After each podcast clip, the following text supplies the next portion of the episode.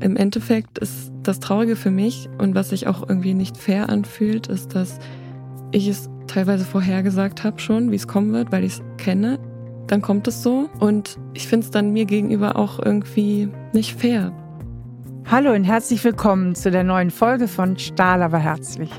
Heute sind Moritz und Solly bei mir und die beiden haben immer wieder richtig heftige Konflikte auf der Paarebene. Dabei reflektieren sie sich eigentlich ziemlich gut, kennen ihre Programme auch, aber wissen es bislang nicht zu verhindern, wie sie es schaffen können, dass diese Programme gar nicht erst getriggert werden. Und wie das gelingen kann, darüber werden wir gleich sprechen. Hallo Soli, hallo Moritz. Ja, cool, dass ihr hier seid und ich bin schon ganz gespannt, was ihr mir erzählen wollt. Hallo. Hallo. Ähm, genau, vielleicht fängt einer mal von euch an. Ihr habt ja äh, offensichtlich irgendein Problem als Paar, sonst wärt mhm. ihr jetzt nicht hier. Ja, genau. Ähm, und dann gibt es ja immer zwei verschiedene Perspektiven meistens oder unterschiedliche Einstellungen. Beziehungsweise als erstes Mal, vielleicht kann mal jeder von euch kurz erzählen, warum ihr überhaupt hier seid. Mhm. Also erstmal danke, dass wir hier sein dürfen. Ja, also wir sind seit acht Jahren involviert miteinander, mit Höhen und Tiefen. Und ähm, wir wollen jetzt von einer Fernbeziehung den Schritt wagen, zusammenzuziehen. Mhm. Aber es gibt schon noch Sachen, die uns öfter mal im Weg stehen. Also es sind auch wiederkehrende Konflikte. Und manchmal geht das in so eine Abwärtsspirale. Mhm. Mhm. Also an Streitereien, dann an Auseinandersetzungen. Ja, so, so tiefliegende Themen auch ein bisschen. Okay. Ähm, ja, ich würde es vor allem als Kommunikationsproblem beschreiben. Mhm. Also wir sind äh, von unseren Persönlichkeiten her, denken wir sehr unterschiedlich und mhm. äh, manchmal reden wir aneinander vorbei und das haben wir auch schon lange, dieses Problem oder diese Probleme. Dachten auch oft, dass wir das jetzt besser im Griff haben und jetzt haben wir diese Probleme nicht mehr. Aber jetzt, wo uns dieser große Schritt bevorsteht, wird es immer mal wieder deutlich, dass da doch noch Dinge aufzuarbeiten sind, mhm. möglicherweise.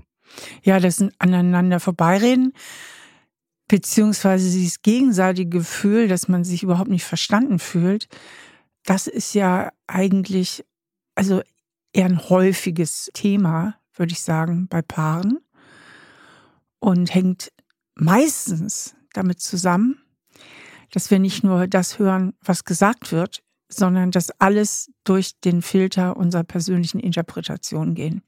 Und das ist meistens dann die Ebene, wo es kracht. Aber erstmal würde ich mich gern mal vom Verständnis her nähern. Sag doch mal vielleicht einen typischen Konflikt. Worum geht es denn? Also was ist denn mhm. immer wieder so der Anstoß? Ja, also ich glaube, wir sind es so gewohnt, eine Fernbeziehung zu haben. Der Moritz studiert ja auch gerade, macht seinen Master und hat noch einen Job nebenher. Und ich mache auch ein Studium. Und ja, wir kriegen es manchmal nicht so hin, dass wir beide uns geliebt fühlen. Also ich fühle mich schneller ungeliebt und möchte öfter die Rückmeldung haben. Und äh, Moritz widmet sich sehr stark diesen Dingen gerade in dem Moment. Und da ist zwar die Liebe da, aber ich glaube, es fällt ihm manchmal schwer, dann rüber zu switchen zu mir und mir das dann, ja. Also du fühlst es einfach nicht. Ich fühle es manchmal nicht. Mhm. Und wenn ich dich richtig verstehe, sagst du, weil er dann so weg ist, geistig, emotional mit anderen Themen, sodass du ihn nicht mehr so richtig spürst, dass ihr noch so connected seid. Genau. Nähe Distanz ist ein Thema. War es auch schon fast immer. Und ähm, ja, also ich nenne ihn manchmal auch, ehrlich gesagt, Workaholic. Mhm. Moritz, was sagst du dazu? Kannst du das ein bisschen nachvollziehen, was die Soli sagt? Ja, das kann ich sehr gut nachvollziehen und ich würde auch teilweise zustimmen mit dem Workaholic-Ding. Ich würde es jetzt nicht als ein großes Problem von mir ansehen, aber ich gerate schon schnell in so einen Tunnelblick, wenn ich an irgendwas arbeite und ich bin auch ein Schubladendenker gleichzeitig. Deswegen kann ich das schon nachvollziehen, dass ich, wenn ich mich mit Arbeit, Uni oder dergleichen beschäftige, dass ich dann vielleicht anders wirke, als wenn ich bei ihr bin, zum Beispiel. Ach so. Es geht auch darum, zu den Zeiten, wo ihr eben nicht an einem Ort mhm. seid. Also er ist in seiner Stadt und dann hast du so das Gefühl, irgendwie er fällt so raus aus der Beziehung. Ja. Okay, aber wenn ihr zusammen seid, ist es besser. Hm. Früher war das noch stärker. Da waren wir auch weniger Tage zusammen und ähm, ich hatte das Gefühl, wenn er geht, ist es so aus den Augen, aus dem Sinn. Mhm. Und ähm, ja, dann macht er erstmal sein Ding. Ich natürlich auch. Aber ich hatte das Gefühl, dass dann so eine Ab Abbruch nach unserer schönen Zeit ist und dann kurz vor unserem nächsten Treffen steigt es dann bei ihm stark wieder an, wo ich mich gerade wieder daran gewöhnt habe, vielleicht eher so mein Ding zu machen. Und dann kommt der Herr zu mir zum Beispiel und ist sehr aufgeschlossen und wir haben wieder diese schöne Zeit und ich brauche dann erstmal den ersten Abend zum Beispiel komplett, um mich daran zu gewöhnen. Und da wenn ich mich gewöhnt habe, dann mhm. ist es ja fast schon wieder so, dass er wieder geht. Und das ist äh, von 0 auf 100, von 100 auf 0 gefühlt. Ne? So da würde ich gerne einhaken. Wenn du sagst, ich muss mich dann gewöhnen und ich lerne dann ja auch mehr mein Ding zu machen, hört sich das für mich an, wie wenn das auch so ein bisschen eine Schutzstrategie ist, ja? Also, dass du, weil du eigentlich verletzt bist und gekränkt bist, dass er wieder so weg ist oder auch einfach echt Angst hast, ihn zu verlieren, also Verlustangst erleidest, dass du dann irgendwann beschließt, okay, dann konzentriere ich mich jetzt auch mehr auf meine Sachen und du erstmal wieder so einen Tag brauchst, um aufzumachen. Ist das richtig? Genau. Und ähm, manchmal war es auch so, dass schon am letzten Tag ist die Stimmung komisch, weil er dann weiß, er geht wieder, er muss äh, sich kümmern um den Zug oder hat noch das und das zu tun und dann merke ich erst emotional auch schon so wieder weg. weg. Und das ist oft ein Problem gewesen und ich sage auch oft, ich bin da wie eine Blume.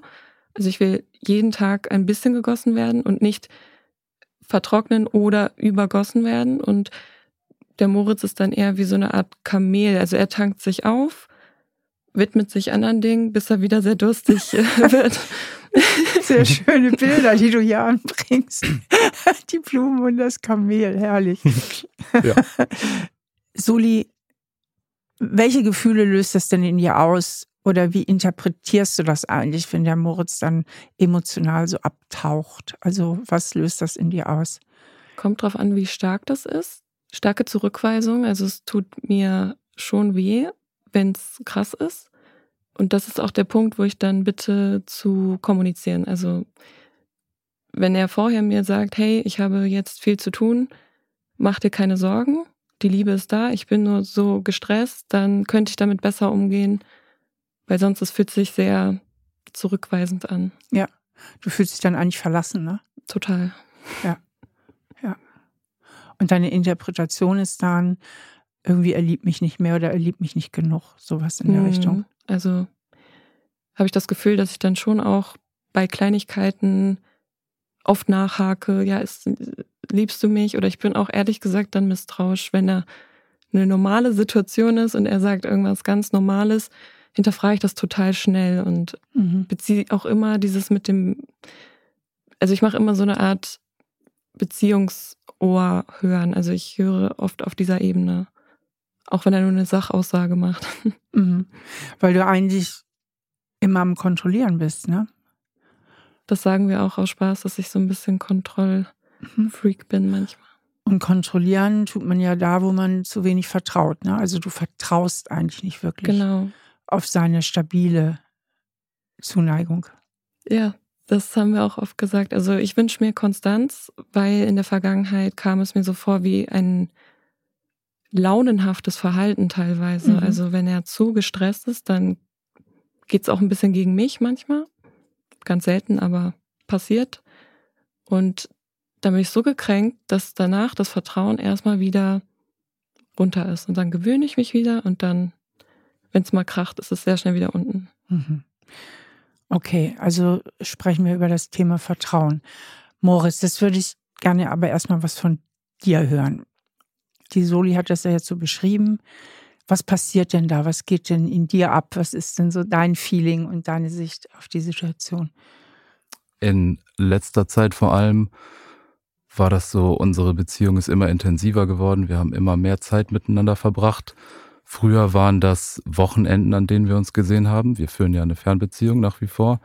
Heute verbringen wir viel mehr Zeit. Und da ich aber ein Studium und einen Teilzeitjob habe, habe ich auch viel zu tun, bin immer viel beschäftigt. Und ich quetsche diese ganze Beschäftigung, die ich habe, in weniger Zeit, in der ich dann mehr Stress habe, damit ich mehr Zeit für die Beziehung habe.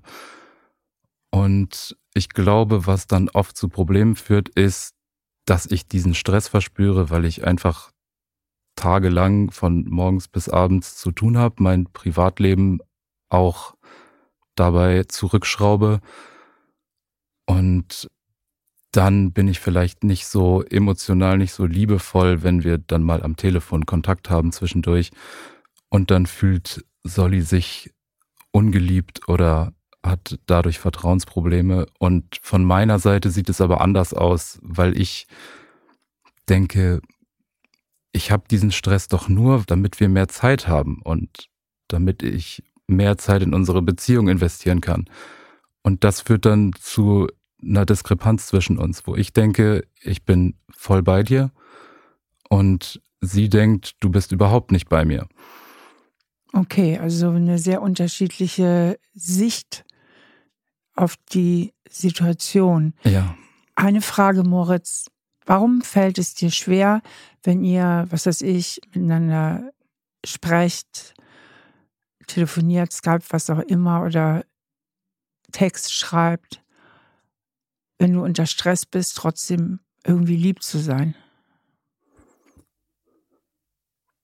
Das frage ich mich auch ehrlich gesagt. Ich bin so ein Schubladendenker, glaube ich. Wenn ich im Arbeitsmodus bin, dann geht mir das auch nicht aus dem Kopf häufig und dann denke ich, ich habe noch dies und das und jenes zu tun und das geht mir durch den Kopf und ich kann mich dann nicht so richtig einlassen auf so ein liebevolles Gespräch auf Beziehungsebene, denke ich manchmal. Mhm. Okay, also der Wechsel fällt dir schwer. Weißt du, wie sich das für mich so ein bisschen anhört? Spür mal, ob das stimmig ist für dich. Wie wenn du sehr bemüht wärst, immer alle Erwartungen zu erfüllen. Ja. Ja, stimme ich völlig zu. Das ist schwierig. Und diese ganzen Erwartungen zu erfüllen, alles unter einen Hut zu kriegen, ist häufig nicht leicht für mich. Mhm. Also du versuchst im Studium gut zu sein, du versuchst die Erwartungen im Job zu erfüllen, was übrigens beides ist ja auch sehr viel. Könnte man auch mal näher hingucken oder hinterfragen, warum haltst du dir das überhaupt alles auf? Und dann ist die Solli da und von deren Seite spürst du wahrscheinlich dann auch eine Erwartung. Ja, genau richtig. Und zwar auch eine berechtigte Erwartung. Also ich kann das auf jeden Fall nachvollziehen, dass sie manchmal sich da ungeliebt und unverstanden fühlt. Ich bin manchmal auch dann merkwürdig in der Art, wie ich kommuniziere. Das sehe ich völlig ein. Aber manchmal bin ich dann in so einer Art Modus, wo ich dafür kein Verständnis entwickeln kann irgendwie. Also ist das ein Modus? Ich mache jetzt mal einen Tipp, wo du manchmal ein bisschen auf Stur schaltest ja. Ja, alle nicken im Raum. ja, das ist richtig, weil ich mir, ich kann mir nicht so genau erklären, warum ich das tue. Ich denke, ich wünsche mir manchmal einfach auch Unterstützung in solchen Momenten. Ich, wenn ich viel zu tun habe und alles in wenige Tage quetsche, damit ich wieder schnell zu meiner Freundin kann. Ja. Also eigentlich ist dein Feeling und deine Interpretation dann, anstatt jetzt auch noch was von mir zu wollen, könntest du dich doch einfach mal hinter mich stellen. Ja, genau. Und dann wirst du ein bisschen bockig. Richtig. Und ein paar Tage später sehe ich das dann wieder anders und dann tut es mir leid, dass ich bockig geworden bin. Mhm. Aber trotzdem, obwohl ich das ein paar Tage später spüre, kommt es immer wieder zu diesen Situationen. Okay. Also wäre es wichtig, auf deiner Seite, auf Solis Seite gucken wir noch. Ich, so mein Gefühl ist, dass ihr beide schon Anteil auch habt an der Situation. Auf deiner Seite wäre es wichtig, dass du nicht so automatisiert in diese Prozesse reinrutscht. Das scheint ja so ein bisschen unbewusst dann auch zu laufen. Also du du ähm, irgend, irgendwie läuft da was ein bisschen automatisiert ab. Ja, das ist auch ein altbekanntes Muster, das habe ich länger schon. Und das, es ist besser geworden. Stimmst du mir dazu? Ja. Schon. Aber es ist immer noch da. Und ist jetzt problematischer denn je, weil wir eben den nächsten Schritt gehen wollen und eine noch ernstere Beziehung führen möchten. Mhm. Oder einfacher, weil die, die Fernbeziehung draußen ist, ne? Das ergibt sich ja, wenn ich Solly richtig verstehe, auch oft daraus, wenn du nicht da bist. Ja, das ist richtig. Das dachten wir uns auch schon. Das Zusammenziehen wird das alles mhm. in Luft auflösen, aber gleichzeitig muss man sich natürlich sicher miteinander sein, um diesen Schritt überhaupt zu gehen. Ja. Was mich aber nochmal interessiert, dieses Thema mit, ich muss Erwartungen erfüllen und dass du dann irgendwie in so eine Art Tunnel gehst. Und wenn du da reingehst, ja, die Solly nicht mehr so als die siehst, die so mit dir zusammen ist und wo du dich vielleicht auch mal ein bisschen ausheulen kannst, sondern die, die im Grunde genommen auch wieder eine gewisse Verpflichtung darstellt und auch noch eine Forderung an dich hat. Ja. Also deine Wahrnehmung auf sie verändert sich ja dadurch. Ja, das ist richtig. Und eigentlich möchte ich gar nicht, dass das passiert, weil das nicht richtig ist und ungerecht. Mhm. Das dürfte ja ein altes Programm von dir sein, das Erwartungserfüllerprogramm. Ja, absolut. Und weißt du vielleicht, welche tieferen Glaubenssätze dahinter stecken bei dir? Hast du dich damit schon mal beschäftigt? Also was so deine Grundeinstellung zu dir selbst ist und also was du wert bist und was du tun musst, um geliebt zu werden, das sind immer die zentralen Fragen. Ja, da habe ich mir schon Gedanken drüber gemacht, da haben wir auch schon drüber geredet und ich denke, dass ein aus der Prägung heraus ein ganz starkes Leistungsmotiv in mir verankert ist. Mhm. Also Wert bemisst sich an Leistung. Okay. Genau. Aber wie ich das durchbrechen kann, damit habe ich mich noch nicht so beschäftigt. Mhm. Das heißt, du bist sehr stark identifiziert. Identifiziert heißt, ich glaube das auch. Also ich glaube tatsächlich auch, dass mein Wert oder ich fühle es ganz tief, dass ich eigentlich nicht so viel wert bin, wenn ich nicht so viel leiste oder nicht erfolgreich bin. Ja, also wenn du mich so fragst, würde ich sagen, ist das eigentlich sehr unsinnig, aber trotzdem handle ich nach mhm. diesem Prinzip. Genau, ja. und damit äh, machst du dir Druck, weil du ein hohes Erfolgsmotiv dadurch hast, beziehungsweise ein ganz starkes Motiv, Misserfolg zu vermeiden. Darum geht es ja meistens. Es geht ja ganz oft auch nicht nur darum, etwas zu erreichen, sondern einen Zustand, ein gewisses Gefühl eben auch zu vermeiden.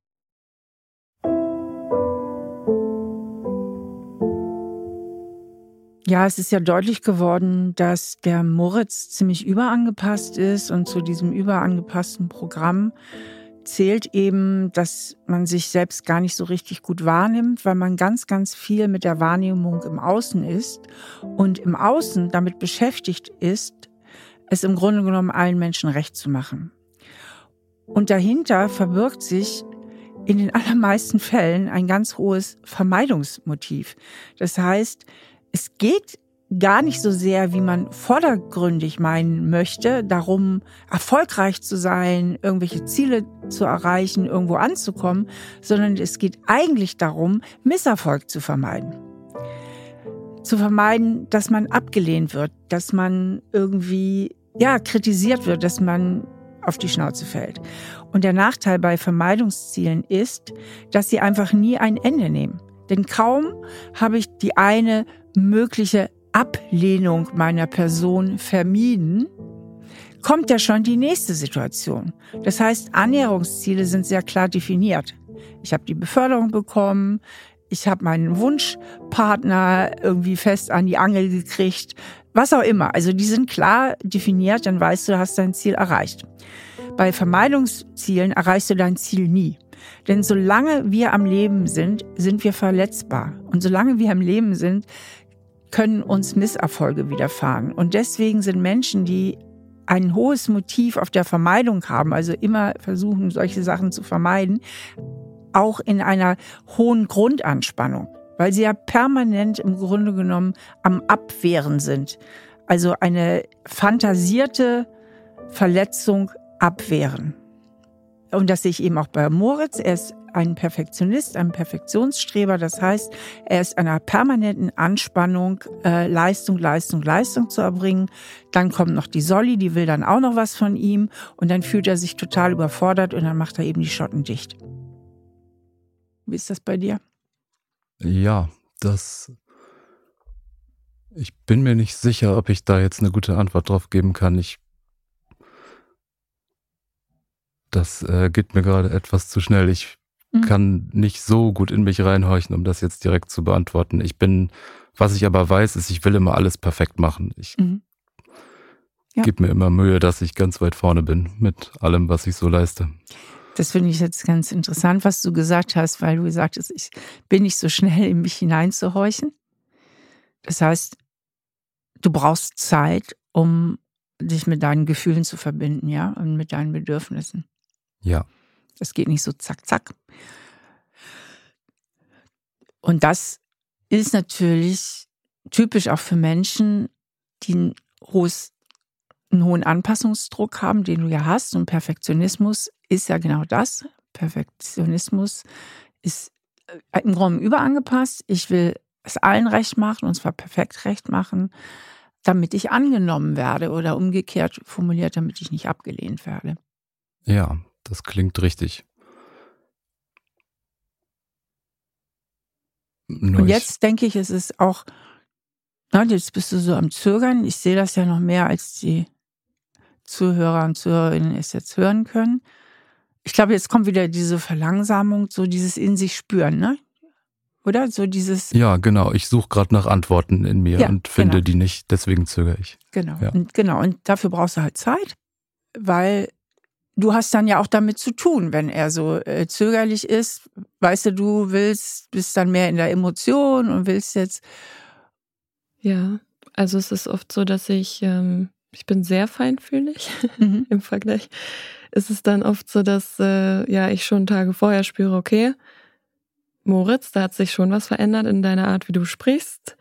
Oder ich spüre, dass du das so und so gesagt hast. Oder ach, bei mir geht das so schnell an, dieses fühlen. Und dann merke ich oft schon, da gibt es ein Problem, zum Beispiel, dass äh, der Job und äh, die Uni ihn überfordert, dass ich dann das früh anspreche, wo er das noch nicht mal gespürt hat. Ja.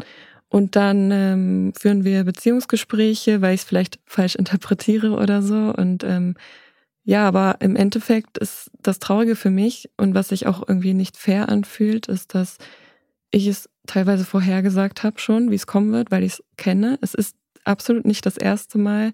Diese Form von Konflikt ist so oft schon gewesen, dass ich es wie gefühlt vorhersage. Dann kommt es so. Und ich finde es dann mir gegenüber auch irgendwie nicht fair, weil ich diese ganzen Emotionen durchmache, weil ich kommuniziere und versuche, dass er es auch kann. Und ich will trotzdem total gerne Rücksicht nehmen darauf, weil ich weiß, was für einen Druck er sich macht. Aber meine Emotionen sind so verletzt, dass es mir schwerfällt in dem Moment. Ich habe ja am Anfang unseres Gespräches gesagt, die meisten Konflikte auf Paarebene sind ja immer nicht, weil wir hören, was der andere sagt, sondern weil wir es interpretieren. Wie ist denn deine Interpretation? Wie deutest du das denn, wenn er dann so verzögert und eben diese Gefühle nicht so fühlen kann, die du im Grunde wie so ein Seismograph schon drei Tage vorher spürst, ja, dass da vielleicht wieder irgendwo ein Erdbeben kommen wird. Aber wie deutest du das denn? Du mhm. sagtest eben nicht fair. Also was ist denn deine Deutung? Also was ich daran nicht fair finde, ist, dass es aus dem Nichts anders ist als auch nur ein Tag davor. Mhm. Also wenn er mit sich im Einklang ist sozusagen, dann kann er mir das super toll zeigen, dass er mich liebt. Mhm. Da ist er in meinen Augen wirklich ein Fels in der Brandung. Also es ist wirklich schön, sich so geliebt zu fühlen. und kaum kommt Arbeit oder Uni oder zu viele Dinge, ist es so, als wäre das komplett weggeblasen so. Und ich habe mein tieferes Programm, dass ich mich schnell ungeliebt fühle. Ja, genau, genau. Also deine Interpretation ist eigentlich, er liebt mich nicht. Mhm. Ja, und es ist oft dieser Wechsel, der mich dann schneller verunsichert, auch wenn ich es eigentlich weiß. Mhm. Und dazwischen bin ich auch in der Schwebe momentan. Also mein Leben ist gerade ein bisschen wie runtergefahren, weil er so viel zu tun hat. Also ich warte ja darauf, dass wir zusammenziehen, was auch viel von ihm ausging, dass er das wollte. Da habe ich auch gesagt, wir sollten nicht zusammenziehen, um jetzt Stress zu vermeiden, sondern weil wir es auch wollen. Und jetzt habe ich das Gefühl, er ist so in der Endphase seines Studiums und auch im Job, dass es gerade auf der Strecke bleibt und ich aber schon auf Pause gestellt habe, mein Leben. Und warum hast du es auf Pause gestellt? Weil ich nicht mehr jetzt in meinem Heimatort für einen Monat lang jetzt noch groß ah, okay. ne, Leute kennenlerne oder also du ziehst dann zu ihm. Ja, im Grunde, im Grunde schon. Mhm. Also wir ziehen beide zwar in eine neue Wohnung, ja. aber, aber es ist nicht meine Heimatstadt. Mhm. Ich komme nochmal zu den Interpretationen zurück. Also deine Interpretation ist, er liebt mich nicht und irgendwie nimmst du auch es persönlich, dass er, du frierst ja irgendwo so ein bisschen ein, Moritz, in deinen Emotionen irgendwann, ne? Oder irgendwas gerät da so ins Stocken. Also du kriegst dann nicht mehr so den Kontakt zu dir selbst, richtig? Ja, mir fehlt manchmal der Zugang dann, weil ich mit einem Tunnelblick auf meine Arbeit oder meine Uni-Dinge blicke und dann alles andere so ein bisschen ausblende, denke mhm. ich. Das heißt, du gehst in einen totalen Funktionsmodus. Ja, genau. Das. Und eigentlich spürt die Solly es ja auch richtig, dass sie dann im Grunde wirklich stark aus dem Fokus bei dir gerät, ne? Ja. Also ihre Wahrnehmung ist ja nicht falsch. Falsch ist es nicht. Äh, falsch ist es an der Stelle, wo sie dann äh, sich ungeliebt fühlt oder denkt, ich würde sie gar nicht mehr lieben. Das stimmt dann nicht. Mhm. Also okay. Also auch wenn ich den Fokus woanders habe. Okay. Also auf Sollys Seite bräuchte es mehr Vertrauen. Und Vertrauen heißt ja immer auch, ich vertraue mir selbst, dass ich liebenswürdig genug bin, dass man mich liebt. Und da hapert es ja bei dir. Das hast du ja eben schon gesagt, dass du schnell so einen mhm. Film am Laufen hast von Ich werde dir nicht geliebt. Nee, genau. Also, dass ich mich schnell ungeliebt fühle, das stimmt. Ich weiß auch eigentlich, dass er mich liebt. Das ist aber teilweise etwas, was ich so stark spüre. Es kommt über mich. Es ist wie eine Not. Es ist wie eine Hilflosigkeit. Es ist ein richtiger Schmerz. Und das geht nun mal einfach an. Ich weiß, dass es auch nicht immer fair dann ist. Mhm. Aber ich, was ich mir wünsche, ist auch gar nicht, das kann er ja alleine jetzt nicht ändern, aber dieses gewisse Maß an Kommunikation, rückversicherungsmäßig und wenn es wirklich schon von uns beiden das Programm angesprungen ist, dann ist es auch nicht mehr, nicht mehr schön, weil, weil er dann auch in meinen Augen ein bisschen zu so passiv-aggressiv tendiert. Also er ist dann nicht, nicht mal laut oder böse zu mir, sondern es ist eher so, dass es so. Mauer. Genau, Mauer, Dickkopf sozusagen, ja. Ja.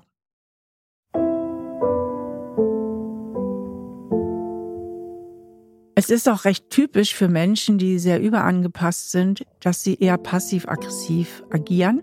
Und das hängt mit der Kindheit zusammen.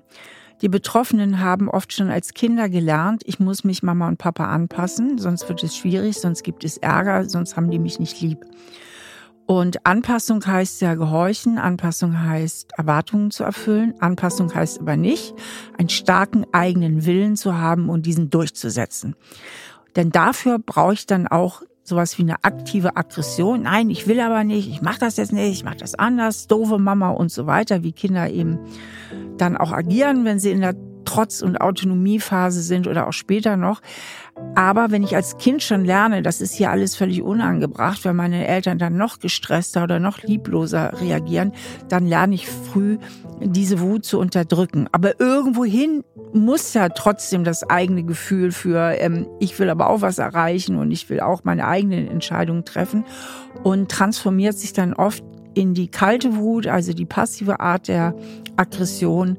Das heißt, die Kinder lernen früh zum Beispiel durch bockiges Aussitzen oder dass sie einfach so ein bisschen hintenrum immer so stur ihr eigenes Ding machen oder indem sie erstarren und den anderen so ein bisschen gegen die Wand laufen lassen, trotzdem irgendwie sich noch ein Stück Restautonomie und Selbstbestimmung zu bewahren. Und das ist ja das, was der Moritz macht. In dem Moment, wo er sich auch überfordert fühlt von Solly, fährt er einfach die Mauer hoch. Ne? Und dadurch beschützt er sich, ne? ist aber auch so eine kalte Wut, ne? so eine Bockigkeit. Und sie läuft dann gegen die Wand und ist natürlich in ihrem Programm, ich werde nicht geliebt, umso mehr getriggert. Also wenn es ganz schlimm wird, dann habe ich persönlich das Gefühl, dass ich dann eine sehr kindliche Reaktion zeige, also ein bisschen so panisch, quengelig, mhm, weine. Ja. Manchmal wäre ich auch ein bisschen zickig. Ja. aber, das ganze Repertoire. Genau, ich fühle mich aber auch ein bisschen dann manchmal so, dass es auch von vornherein ins Gespräch schon so kommt, weil das Programm schon an ist. Also mhm. er projiziert ehrlich gesagt in meinen Augen auf mich auch ein bisschen dieses, ach, jetzt ist sie schon wieder so, mhm. jetzt kommt es eh wieder so und dann okay. ist die Mauer noch einen Ticken höher. Also du ahnst schon, äh, jetzt kommt das wieder und dann gehst du noch schneller in deine Selbstschutzstrategie, dich einzumauern, Moritz? Ja, ich denke schon. Also ich mache das gar nicht mit Absicht, aber das passiert dann so, ja. Was mir sehr gut an diesem Gespräch gefällt, ist, dass ihr beide euer Programm eigentlich ziemlich gut auf dem Schirm habt. Und ihr beide auch die Verantwortung übernehmt für den Anteil, der auf eurer Seite liegt. Also es ist in dem Sinne, solange ihr, solange ihr nicht in der Akutphase seid, sondern wie jetzt in den gesunden Anteilen eurer Persönlichkeit, seid ihr gar nicht so verstrickt in dem Sinne. Ne? Es ist eigentlich ziemlich klar. Also jeder übernimmt seinen Anteil, jeder weiß so ungefähr, wie er tickt, jeder weiß auch so ungefähr, woher es kommt. Und das ist gut. Das ist richtig gut. Ne? Also ihr legt euch nicht ständig gegenseitig irgendeinen Ball vor die Tür, der gar nicht vor die andere Tür gehört. Also was es bei euch braucht, sind zwei Sachen. Das eine ist für jeden so Einzelarbeit, sich um diese verletzten inneren Kinder zu kümmern. Also bei Moritz halt das überangepasste Leistungskind, der Perfektionsstreber, weil durch diese alte innere Kindheitswunde, durch dieses Schattenkind, dieses Innere, bringst du dich überhaupt immer wieder in den Modus und wirst ja auch, wirst auch immer wieder in die Situation kommen, dir zu viel aufzuhalsen. Und auch die Aufgaben, die du machst, überperfektionistisch zu erledigen und dich damit auch nochmal zusätzlich zu belasten und damit auch die Beziehung zu belasten. Ja, also da braucht es einfach diese ganz klassische Arbeit am Selbstwertgefühl. Davon reden wir ja letztlich. Ne? Also dein Selbstwertgefühl auf eine gesunde Art und Weise zu stabilisieren und nicht in diesem Selbstschutzprogramm, in dem du da gefangen bist, des Perfektionismus. Das ist ja nur eine Selbstschutzstrategie.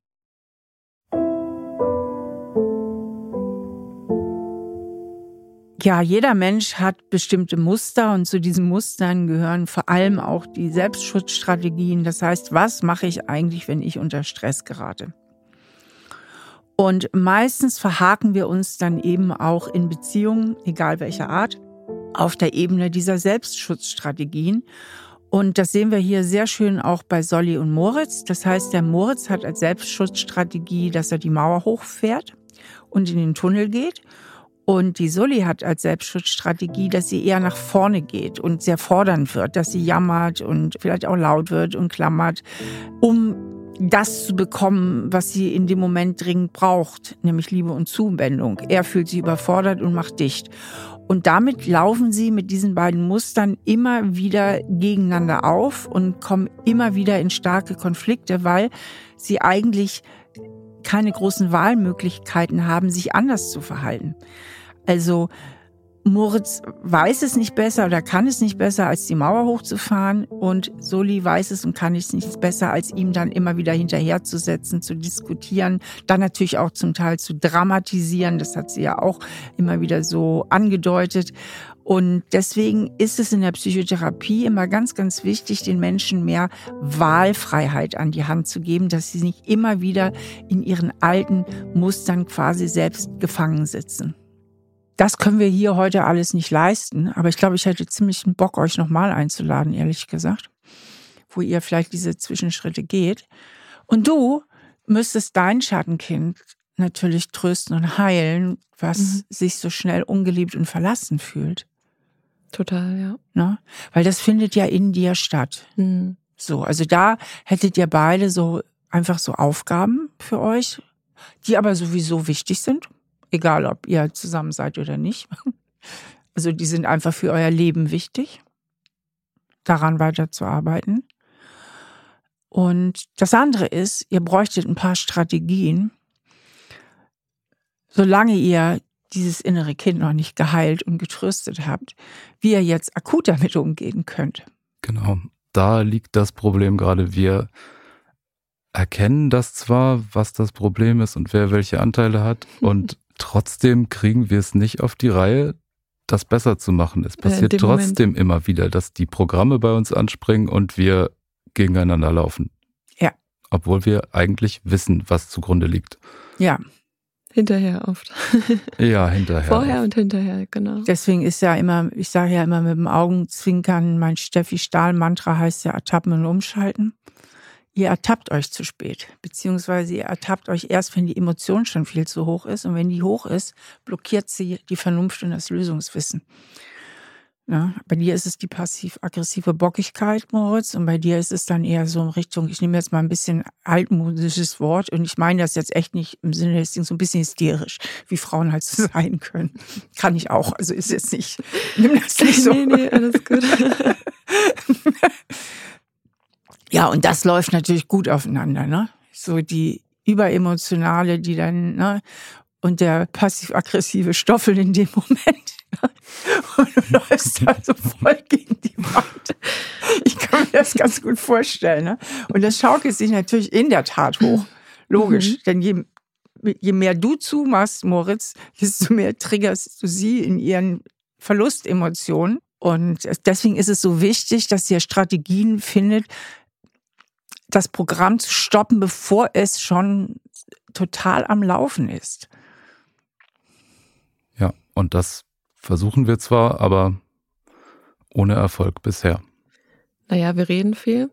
Das ist schon und, gut. Ähm, ja, ich versuche auch oft das zu analysieren im Nachhinein noch für uns. Und äh, ja, ich hatte das Gefühl, wir sehen es auch in dem Moment danach gut ein, beide, was wir so für Anteile haben. Aber die Verwirrung in dem Moment, wenn es mal schon zu spät, also die Programme angesprungen sind, ist, das ist äh, da schwer. Diese, ist, ich fühle mich manchmal, als ob es sich dann total immer im Kopf vermischt irgendwie. Und ich weiß gar nicht mehr, was von wem ausging und was zuerst da war und ja. Ja, was mich ein bisschen, ja, was heißt überrascht, eigentlich auch wieder nicht überrascht ist, Ihr wisst doch, dass es jedes Mal wiederkommt. Und also ich sage immer, mehr als die Hälfte der Miete ist die mentale Vorbereitung. Ihr wisst es doch. Ihr seid doch so reflektiert, ihr wisst doch genau, was kommt. Mhm. Wieso schafft ihr es trotzdem nicht, früher dagegen zu wirken? Das weiß ich nicht. Ich, es ist doch immer dasselbe. Ja, das sage ich auch oft. Es ist immer dasselbe. Ja, wir sind auch jetzt gerade reflektiert, aber wenn wir, ich weiß, wenn, wir nicht in mehr in dem gesunden Anteil eurer Persönlichkeit Genau, dann, dann würden hier zwei andere Menschen sitzen gerade. Ja. Ich bin nicht aber das froh, ist schon ihr jetzt hier sitzt. ja, wir haben einen guten Moment erwischt heute. Aber das ist genau das, was mein Vertrauen auch leider so ein bisschen runtergebracht hat über die Zeit, nämlich zu wissen, ich fühle mich nicht sicher, weil es wieder so kommen wird. Aber Solly, du kannst dich doch grundsätzlich einfach sicher fühlen. Das hat er ganz klar gesagt. Dein Anteil ist, dass du jedes Mal, wenn mhm. er in seinen Funktionstunnel geht, das zu dir rübernimmst und nicht bei ihm belässt. Du nimmst es zu dir rüber, indem du fühlst, er liebt mich jetzt nicht mehr. So, und wenn du es jetzt bei ihm lassen würdest, wirklich bei ihm, es ist sein Programm, was er am Laufen hat. Er hat es ja auch sehr schön eben erklärt. Er hat auch ganz klar Stellung bezogen, äh, dass das nichts mit seinen Gefühlen für dich zu tun hat, sondern weil ihm springt dann dieses innere Kind an, was unbedingt nicht versagen darf. So. Wenn es jetzt mal bei ihm belassen würdest, was wäre denn eine viel, viel gesündere Interpretation als er liebt mich nicht? Mm. Also ich denke schon, dass ich mir dann klar machen muss, dass er mich liebt, aber es gerade nicht abrufen kann vor Stress. Und er auch, wenn er soweit ist, darauf zurückkommt. Also das macht er auch gut. Ich habe den Moritz noch nicht mal so verstanden, dass er es nicht abrufen kann. Er kann es sich zeigen. Da äh, zögere ich jetzt wieder, weil ich in mich hineinhorchen muss. Ja. Zeigen kann ich es nicht. Abrufen. Also im Sinne, dass du es gar nicht mehr fühlst. Ich nehme mir zumindest die Zeit dafür nicht, das zu fühlen. Genau. Ah, du bist dann so im überangeposten Modus, dass du eigentlich dich dissoziierst von deinen Gefühlen. Also, dass du dich eigentlich schon abspaltest. Ja. Genau das meinte ich. Jetzt kann ich es besser Mhm. Ja, das klingt richtig. Das ist meine Arbeitsweise bedingt das auch ein bisschen. Ich arbeite manchmal sechs Stunden am Stück und mache keine Pause dabei und dann telefonieren wir vielleicht 20 Minuten zwischendurch und dann mache ich das nochmal. In dem Moment kommt und er dann auch runter, wenn wir telefonieren. Ich sage, hast du gegessen, hast du getrunken, wirst du geschlafen und erst spät merkt er dann manchmal, Moment mal, ich habe sehr lange nicht gegessen und solche Moritz, Dinge. Das ist halt ein extrem hoher Funktionsmodus und Gott sei Dank bist du noch so jung, dass du noch dagegen anarbeiten kannst, weil du bist tatsächlich, du wärst klassisch prädestiniert für einen Burnout irgendwann zu bekommen. Ja. Weil du dich so abspaltest von deinen Gefühlen, dass du dann auch nicht mehr spürst, wenn du über deine eigenen Grenzen gehst, ne? Absolut, ja, das habe ich auch schon vorher mal zu hören bekommen, dass ich Burnout gefährdet bin. Ja. ja. Also es ist ganz, ganz wichtig, dass du an der Stelle dich um dich kümmerst. Solly, trotzdem, du nimmst es zu dir rüber. Ja, ich weiß. In der Vergangenheit gab es nämlich Situationen, wo es hat so überhand genommen, dass es tatsächlich so war. Wir haben uns dann auch getrennt, deshalb. Mhm. Also deswegen es hat sich sehr eingebrannt. Ich weiß, dass es jetzt anders ist. Aber es fällt mir schon schwer. Und du weißt, dass er immer wieder da ist, ne? Also die Situation hast du so, so, so oft erlebt. Ihr seid acht Jahre zusammen. Du hast in diesen acht Jahren unzählige Male erlebt, wenn er runterkommt von seinem Arbeitsstress. Du sagtest, er ist der Fels in der Brandung. Ja, ich fühle mich so geliebt. Du weißt, dass die Verbindung zwischen euch steht. Auch wenn er immer mal wieder in den Tunnel geht. Und dieses Gefühl, also dieses Vertrauen, also diese ganzen Situationen, wo es auch immer, immer, immer wieder so war und auch so ist, da denke ich, die müsstest du dir noch viel gegenwärtiger machen und viel mehr in dein Gefühl versenken. Weil bei dir geht es wirklich, also dein Anteil ist wirklich der, dass du ruhig bleibst, wenn er in den Tunnel geht. Mhm. Und dass du nicht jedes Mal an seiner Liebe zweifelst und damit, darum geht es ja am, am Ende des Tages, an deiner eigenen Liebenswürdigkeit zweifelst. Ja. Weil da ist ja dein Grundzweifel. Das Epizentrum deiner Zweifel ist ja, bin ich überhaupt liebenswürdig? Mhm. Mhm. Beziehungsweise ich bin es nicht. Und immer wenn er in den Tunnel geht, kriegst du eine Bestätigung für das, was du schon lange weißt, du bist nicht liebenswürdig.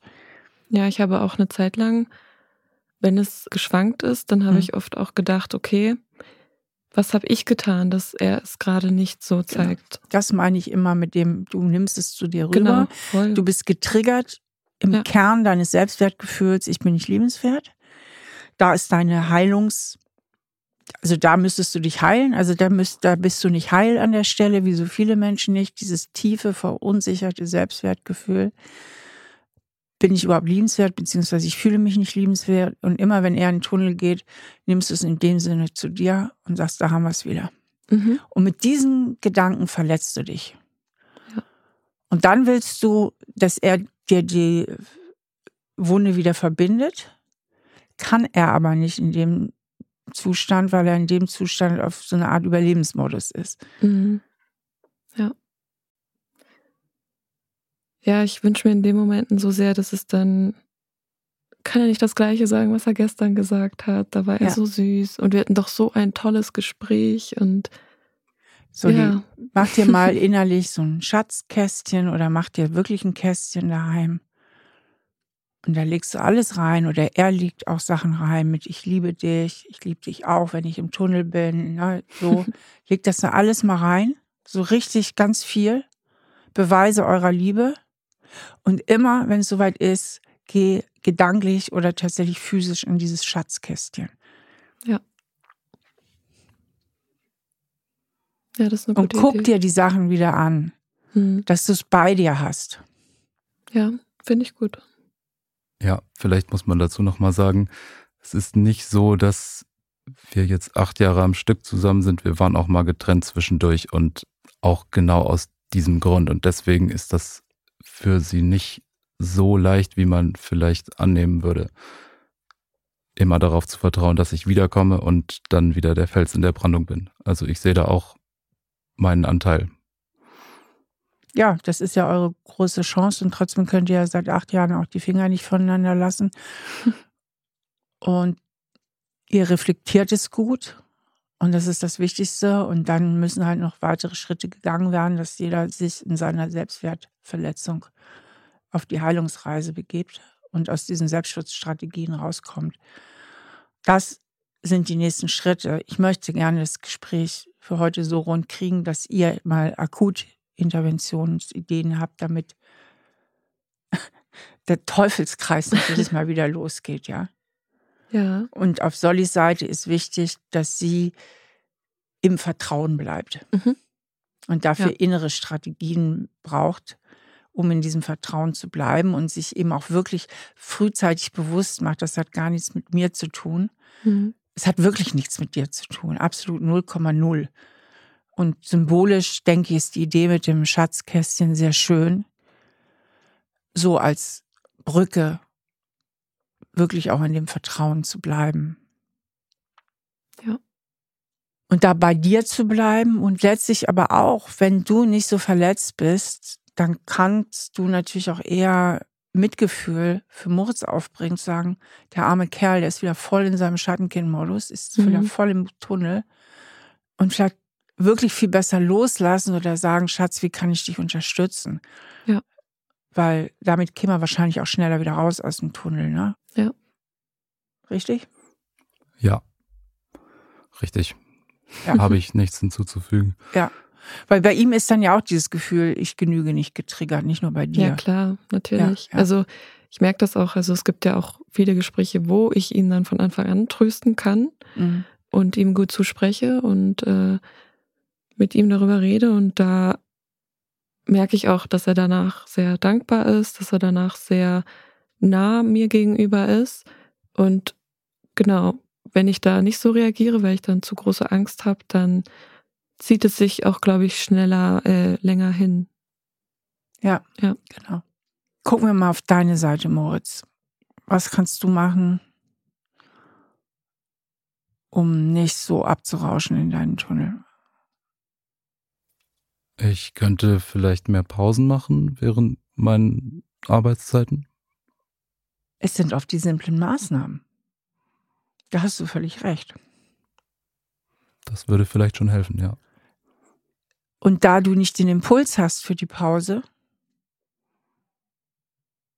brauchst du einen äußeren Reminder.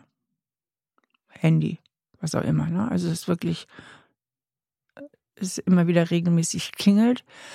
Du wirklich mal zu dir selber kommst, dich wieder spürst. dann auch innerlich nochmal in die Verbindung zu Solly gehst. Dich auch die schönen Zeiten erinnerst, was Tolles ihr erlebt und, und, und. Also wirklich innerlich nochmal so ins Feeling reingehst. Und dann freiwillig, Moritz, das ist das entscheidende Wort, freiwillig. Und nicht, weil du immer das Gefühl hast, ich muss, ich muss, ich muss, sondern freiwillig ihr dann vielleicht eine kurze WhatsApp schickt. Hallo, wie geht's dir? Ich liebe dich. Bin versuche aus dem Tunnel draußen zu bleiben. Weißt du, einfach so, nur mal sowas. Ja. Und so eine simple Idee, wie einfach mehr Pausen einzulegen, einfach sich immer wieder zu spüren, auch wieder in die Verbindung innerlich zu gehen zu Solly. Das sind oft die kleinen Dinge, die ganz große Veränderungen bringen können.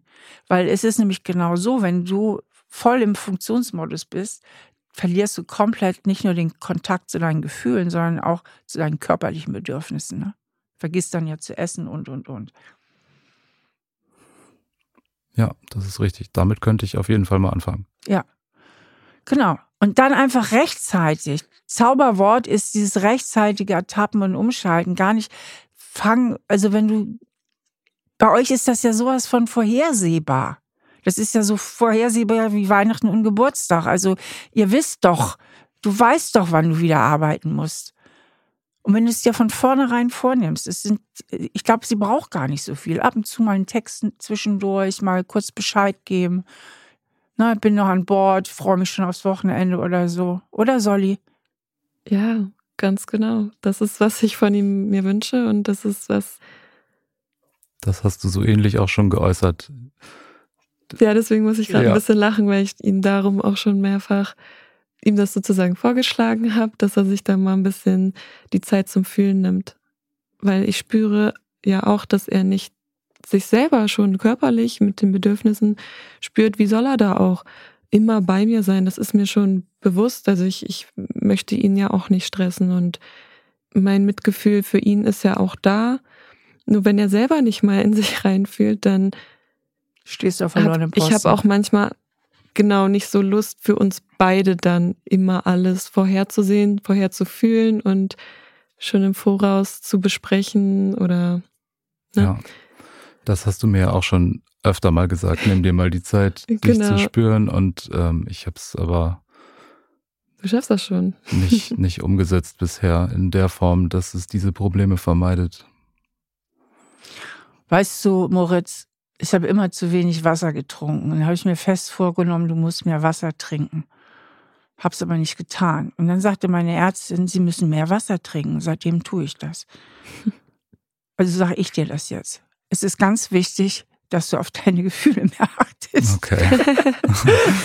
okay gut. Weil, weil du wirst sonst dir Riesenprobleme im Leben bereiten wenn du dich nicht spürst, wenn du deine Bedürfnisse nicht spürst. Also ganz, ganz wichtig, dass du aus dem Anpassungsprogramm rauskommst. Also es ist wichtig, dass ihr an den Themen dranbleibt. Ich würde euch wirklich empfehlen, mal mein Arbeitsbuch wirklich durchzuarbeiten. Wir können uns auch gerne da nochmal treffen in drei Monaten oder so, wenn ihr Lust habt, nochmal zu kommen. mal zu gucken, wo ihr dann steht. Alternativ und oder, schließt sich überhaupt nicht aus, könnt ihr euch natürlich auch überlegen, nochmal sich da professionelle Hilfe zu holen, um diese alten Programme aufzulösen, weil das ist wichtig. Sonst verbringt ihr und verpasst ihr viel zu viel Lebenszeit in den Schutzstrategien. Ja? In deinem Arbeitsmodus, Funktionsmodus, Perfektionsmodus. Das ist ja nur ein Selbstschutz um dieses, diese alte Verletzung von früher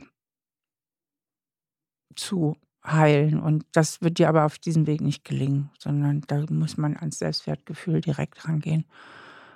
Und du, äh, Solly, verbringst dann zu viel Zeit mit Selbstzweifeln und Gefühlen von ich genüge nicht oder ich bin nicht liebenswert und reagierst über, wo du auch cool bleiben könntest. Hm.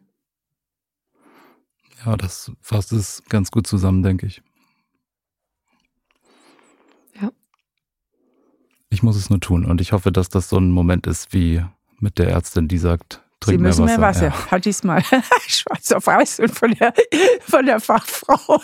Das, ich wusste es ja eigentlich auch so, ich musste das irgendwie nochmal von außen hören. So. Also Ich sag dir, es ist ganz, ganz wichtig, dass du mehr Pausen machst und immer versuchst, im Kontakt zu deinem Gefühl zu gehen, dich nicht abspaltest von dir selbst.